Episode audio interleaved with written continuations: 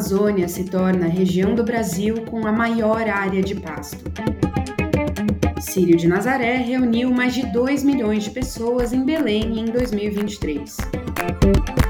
Baixas históricas nos níveis dos rios, mortes de peixes, falta de acesso à água potável e a alimentos são algumas das consequências da seca na Amazônia.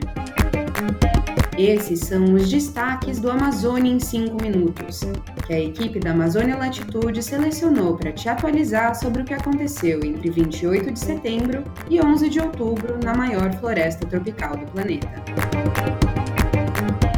Na quinta-feira, dia 5, o escritor Ailton Krenak se tornou o primeiro indígena a entrar para a Academia Brasileira de Letras, a ABL.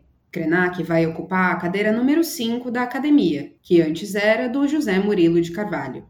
Ailton Krenak disputou a eleição ao lado da historiadora Mari Del Priori e do escritor indígena Daniel Munduruku, e venceu com 23 votos. Mari Del Priori recebeu 12 votos e Daniel Munduruku recebeu 3. Krenak é líder indígena, ambientalista, filósofo, escritor e doutor honoris causa pela Universidade Federal de Juiz de Fora. A seca que atinge a bacia amazônica tem consequências desastrosas que podem atingir outras regiões do Brasil além do norte. Os rios Amazonas, Negro, Branco e Purus chegaram aos menores níveis já registrados. Como os rios são o principal meio de transporte na região, dezenas de comunidades ribeirinhas e indígenas estão vivendo com escassez de alimentos e de água potável. Em Tefé, no Amazonas, a seca e as altas temperaturas são responsáveis pela morte de mais de 140 botos no Lago Tefé, de acordo com o Instituto de Desenvolvimento Sustentável Mamirauá. No Brasil, as usinas de energia são interligadas. Se a seca afetar as usinas hidrelétricas da bacia amazônica, a distribuição energética de todo o país pode ficar sobrecarregada. No dia 2 de outubro, a usina hidrelétrica de Santo Antônio, abastecida pelo Rio Madeira, foi completamente paralisada por causa do baixo nível de água. Essa é a maior hidrelétrica do país e abastece a região sudeste. De acordo com um alerta emitido no dia 4 pelo Centro Nacional de Monitoramento e Alertas de Desastres Naturais, a seca na Amazônia deve durar pelo menos até dezembro. O órgão também revelou que podem demorar até quatro anos para que os níveis dos rios voltem ao normal. Além da seca, o estado do Amazonas sofre com recordes de queimadas. Dados do Instituto Nacional de Pesquisas Espaciais, o INPE, publicados na terça-feira, dia 10, revelaram que em apenas 10 dias do mês, o Amazonas registrou mais de 2.600 focos de calor. O número é 78% maior que o registrado em outubro de 2022. Após o aumento da criminalidade no norte do país, registrado nos últimos meses, a segurança na Amazônia se tornou uma das pautas do governo federal. Em julho, já havia sido anunciado o investimento de 2 bilhões de reais no programa Amazônia Segurança e Soberania. Na última semana, no dia 4, outro programa ligado à segurança na Amazônia foi regulamentado. O Programa Estratégico de Segurança Pública da Amazônia busca a integração dos órgãos responsáveis pelo combate ao crime na Amazônia Legal e a modernização dos equipamentos utilizados. As fronteiras da Amazônia também vão receber mais proteção. Na segunda-feira, dia 9, o governo federal anunciou a criação de um grupo de trabalho que vai avaliar a viabilidade do emprego das Forças Armadas em 250 quilômetros de fronteira terrestre nos estados da Amazônia Legal. O objetivo é aumentar as ações de defesa em mais de 100 quilômetros nas fronteiras com outros países. As conclusões do grupo de trabalho devem ser apresentadas em 30 dias. O desmatamento na Amazônia caiu no mês de setembro, segundo dados do Instituto Nacional de Pesquisas Espaciais divulgados no dia 6. Em 2022, mais de 1.400 quilômetros quadrados de floresta foram perdidos em setembro.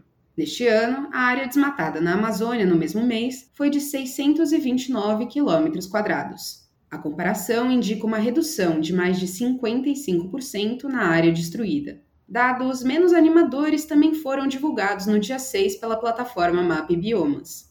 Um levantamento feito pela plataforma revelou que a Amazônia se tornou a maior área de pasto do país.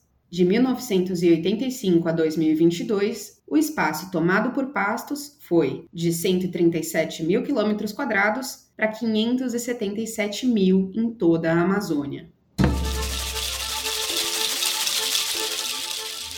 Centenas de povos indígenas vivem na floresta amazônica há mais de 12 mil anos. Uma pesquisa realizada pelo Instituto Nacional de Pesquisas Espaciais estima que existem pelo menos 10 mil monumentos criados por esses povos que ainda não foram descobertos. A pesquisa foi feita com ferramentas de monitoramento remoto e foi publicada na revista científica Science no dia 5 de outubro. A estimativa foi feita a partir da análise de uma pequena porção da floresta, Após investigar uma área referente a 0,08% da floresta, os pesquisadores encontraram 24 novos monumentos nos estados do Mato Grosso, Acre, Amapá, Amazonas e Pará. Os sítios arqueológicos desconhecidos indicados pelo estudo foram feitos antes da chegada dos europeus à América do Sul. De acordo com a pesquisa, a descoberta é importante para a compreensão do nível de influência das comunidades pré-colombianas na floresta amazônica. O Círio de Nazaré é realizado todos os anos em Belém para o culto a Nossa Senhora de Nazaré. O evento reúne devotos de diferentes religiões. A principal atividade do Círio é a procissão de quase 4 quilômetros para levar a imagem de Nossa Senhora de Nazaré até a Praça Santuário de Nazaré. Em 2023, a procissão aconteceu no domingo, dia 8, e reuniu mais de 2 milhões de pessoas. A programação do Sírio continua nos meses de outubro e novembro, com eventos musicais, espetáculos, romarias e missas. Na manhã do dia 8, indígenas do povo Xokleng entraram em conflito com policiais militares no município de Joisé Botê, em Santa Catarina. O conflito começou por causa do fechamento de uma barragem como medida de contenção das enchentes que afetam o estado. A barragem norte fica dentro do território do povo Xokleng. O fechamento das comportas alagaria o território ao redor da barragem, incluindo algumas casas da aldeia indígena. Os policiais estavam no local para auxiliar no processo de fechamento das comportas, mas acabaram reprimindo uma manifestação dos indígenas contrários à decisão. Segundo o Corpo de Bombeiros, três indígenas foram baleados no confronto e encaminhados ao hospital. O Ministério Público Federal vai apurar a ação da Polícia Militar no ocorrido. Eu sou Amanda Peste e esse foi o Amazônia em 5 Minutos, uma produção da Amazônia Latitude. Para mais informações e conteúdos exclusivos, acesse amazonialatitude.com.